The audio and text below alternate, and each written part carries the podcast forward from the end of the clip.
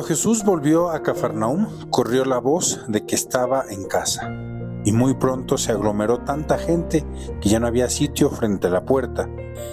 Mientras él enseñaba su doctrina, le quisieron presentar a un paralítico que iban cargando entre cuatro. Pero como no podían acercarse a Jesús por la cantidad de gente, quitaron parte del techo encima de donde estaba Jesús y por el agujero bajaron al enfermo en una camilla. Viendo Jesús la fe de aquellos hombres, le dijo al paralítico, Hijo, tus pecados te quedan perdonados. Algunos escribas que estaban allí sentados comenzaron a pensar, ¿por qué habla éste así? ¿Eso no es una blasfemia? ¿Quién puede perdonar los pecados sino solo Dios? Conociendo Jesús lo que estaban pensando, les dijo, ¿Por qué piensan así? ¿Qué es más fácil decirle al paralítico, ¿tus pecados te son perdonados? o decirle, levántate, recoge tu camilla y vete a tu casa?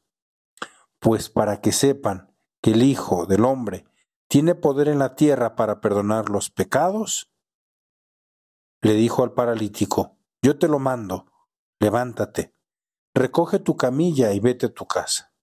El hombre se levantó inmediatamente, recogió su camilla y salió de allí a la vista de todos, que se quedaron atónitos y daban gloria a Dios, diciendo, Nunca habíamos visto cosa igual. Queridos hermanos, me da muchísimo gusto saludarlos de nuevo en este nuevo año. Ya vamos otra vez de camino, un camino que es recordar que estamos hechos para el cielo. De verdad, a veces se nos olvida, hay tantas cosas que nos llaman la atención, las fiestas, las amistades y quizá la mentalidad del mexicano es como de mucha fiesta. Y bueno, también aquí escuchamos, más bien nos escuchan de varias partes de Latinoamérica también, como que se nos da vivir de fiesta. Y en ese vivir de fiesta a veces podemos perder de vista que lo más importante es que nos vayamos un día al cielo, cuando Dios nos quiera llamar. Y me llama la atención en este pasaje del Evangelio una manera muy hermosa de acercarse a Dios, de acercarse también al cielo, que es a través de las buenas amistades. Me fascina este pasaje porque de repente en nuestra vida, pues nos vamos cansando, de repente sentimos como que a lo mejor ya no podemos dar más de nosotros mismos, como que ni siquiera nosotros creemos ya en nosotros y empezamos a dejar de luchar, empezamos a dejar de dar lo mejor de nosotros porque ya no creemos. Y es aquí donde podemos descubrir también las cualidades de quien es un buen amigo cuánto estamos necesitados nosotros de buenos amigos en nuestra vida. Y ojalá que también cada uno de ustedes pudiera hacer eh, la experiencia, quién es verdadero amigo en mi vida, no compañero de fiesta, no compañero de juerga que está ahí en el estadio o en la borrachera. Puede ser que a lo mejor alguno de ellos sea buen amigo, pero muchas veces tenemos que ser sinceros y decir, amigos, se cuentan con los dedos de una mano y nos sobran dedos. Y creo que en este pasaje del Evangelio descubrimos los verdaderos amigos son aquellos que nos llevan al encuentro con Cristo. Piensa en este momento quiénes de esa mano terminan siendo amigos realmente que te llevan a Cristo. Y a lo mejor alguno de ustedes se va a sorprender, quizá no lo hay.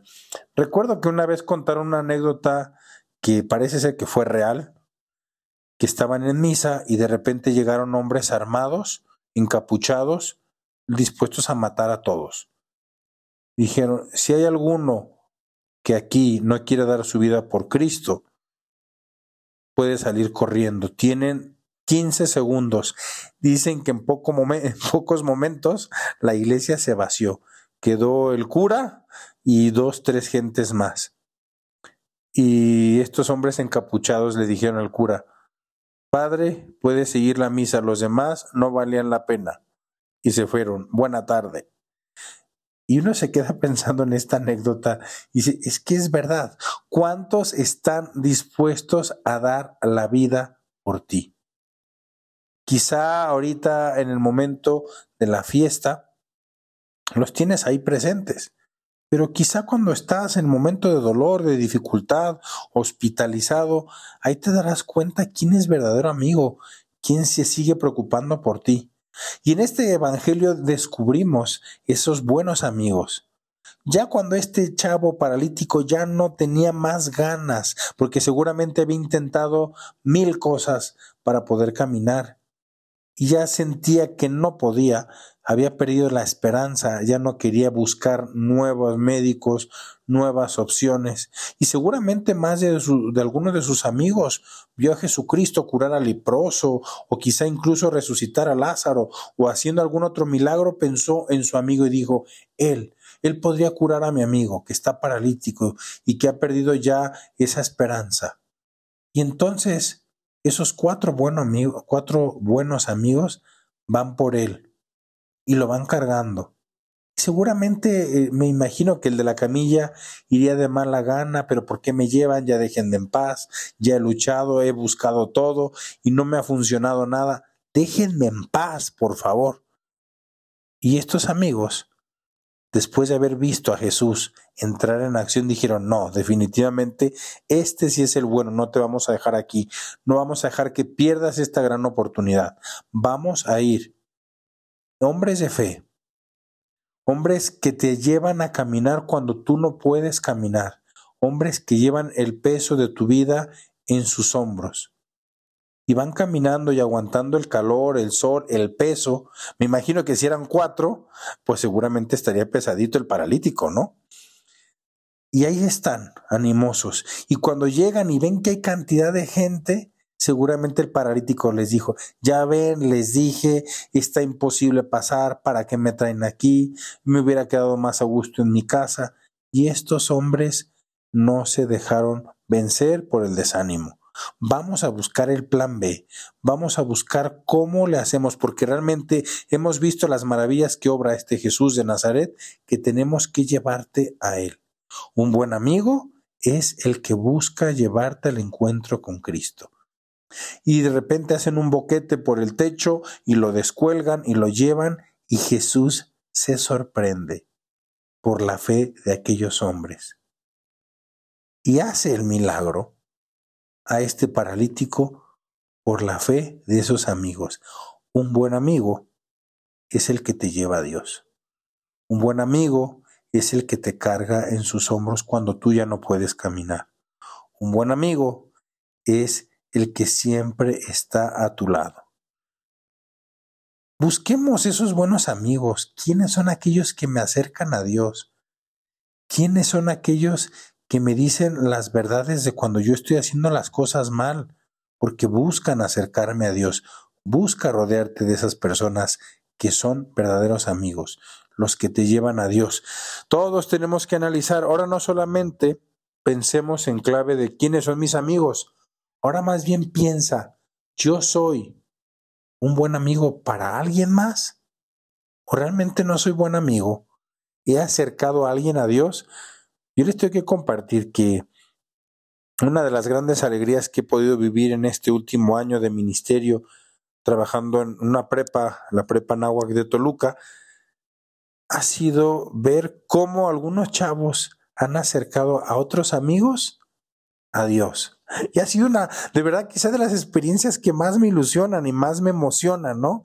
Ver que un chavo nunca se acercaba a Dios y de repente ahora quiere hacer sus sacramentos, quiere hacer su primera comunión y su confirmación porque se ha encontrado con buenos amigos que se ha encontrado con buenos amigos. Y no solamente es hacer la confirmación por hacer la confirmación, sino que me he encontrado esa perla preciosa que es Cristo y encuentro felicidad en Él y de repente hoy, hoy por ejemplo, vengo saliendo de la hora eucarística eh, y me he encontrado con, con estos jóvenes sonrientes, felices, cantando, alabando, adorando al Señor, y muchos de ellos se han acercado gracias a un buen amigo. Y de verdad yo esto, me siento sumamente feliz de ver que todavía hay buenos amigos. A veces podemos entrar en una desesperanza, decir, ya no hay buenos amigos, todos están mal. No, yo creo que todavía hay buenos amigos. Hay amigos que siguen acercándonos a Dios. Bueno, queridos hermanos, creo que en esta reflexión no solamente reflexionar quiénes son tus amigos, sino cómo hacerle para ser mejor amigo, cómo hacer para acercar a aquellas personas que Dios ha puesto en mi vida, acercarlos más a Dios. Bueno, pues me da gusto saludarlos en este, en este día, que Dios me los llene de bendiciones. Les mando un fuerte abrazo. Si a ustedes les ha ayudado este podcast, pues les animo que como buenos amigos lo compartan con otro amigo y que también busquen acercar a otros a Dios. Les mando bendiciones y un fuerte abrazo. Que tengan un lindo y bendecido día.